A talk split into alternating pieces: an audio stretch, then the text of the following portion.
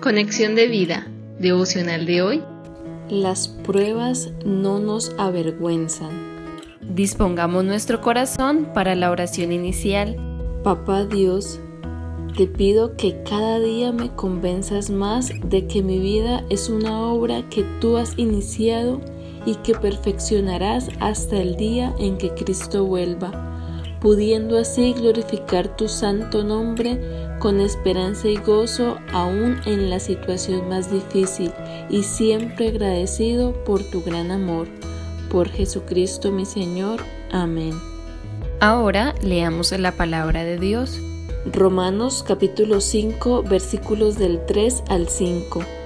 Y no solo esto, sino que también nos gloriamos en las tribulaciones, sabiendo que la tribulación produce paciencia, y la paciencia prueba, y la prueba esperanza, y la esperanza no avergüenza, porque el amor de Dios ha sido derramado en nuestros corazones por el Espíritu Santo que nos fue dado.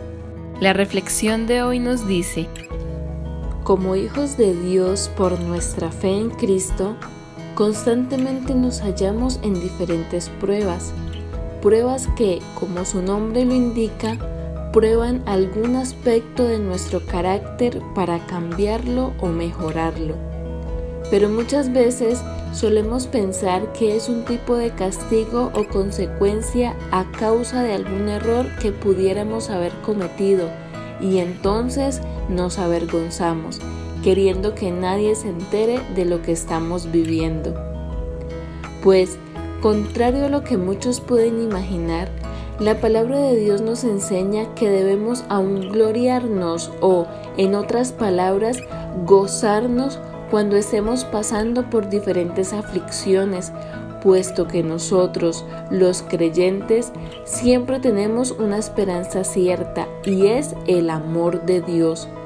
Como nos lo describe el texto bíblico de hoy, Papá Dios, a través de su Espíritu que mora en nosotros, ha derramado su amor en nuestro corazón.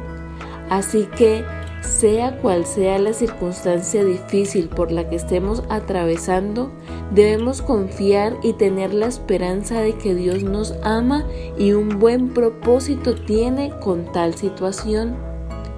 Por consiguiente, hermanos, las pruebas no nos deben avergonzar, pues no se trata de nosotros, de lo bien que nos sintamos o parezcamos, sino mejor de lo que Dios quiere hacer a través de nosotros y de la gloria que quiere manifestar, siendo un deber gozarnos, mantener la esperanza y glorificarlo por su inmenso amor. Visítanos en www.conexiondevida.org.